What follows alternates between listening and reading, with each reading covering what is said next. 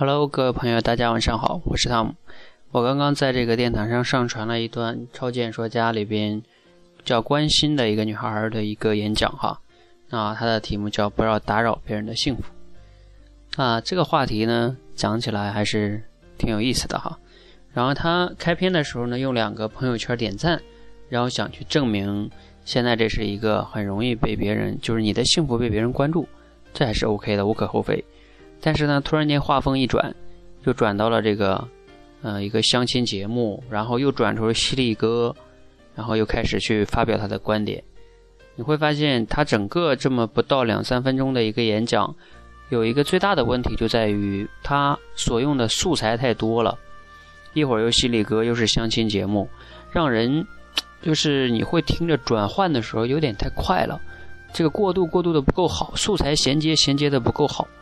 因为这个女孩是做媒体的，应该是做主持人还是做媒体啊？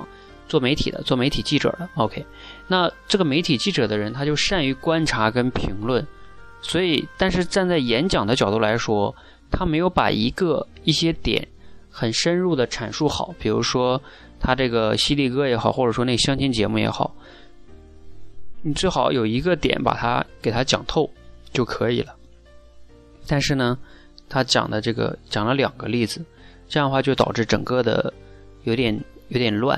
然后当然，最终的呃升华的，其实他的这个主题也好，他的最终想阐述的主题都是挺好的，嗯，观点也是挺好的。但是就是这个呈现方式是有，我认为是有待提升的哈。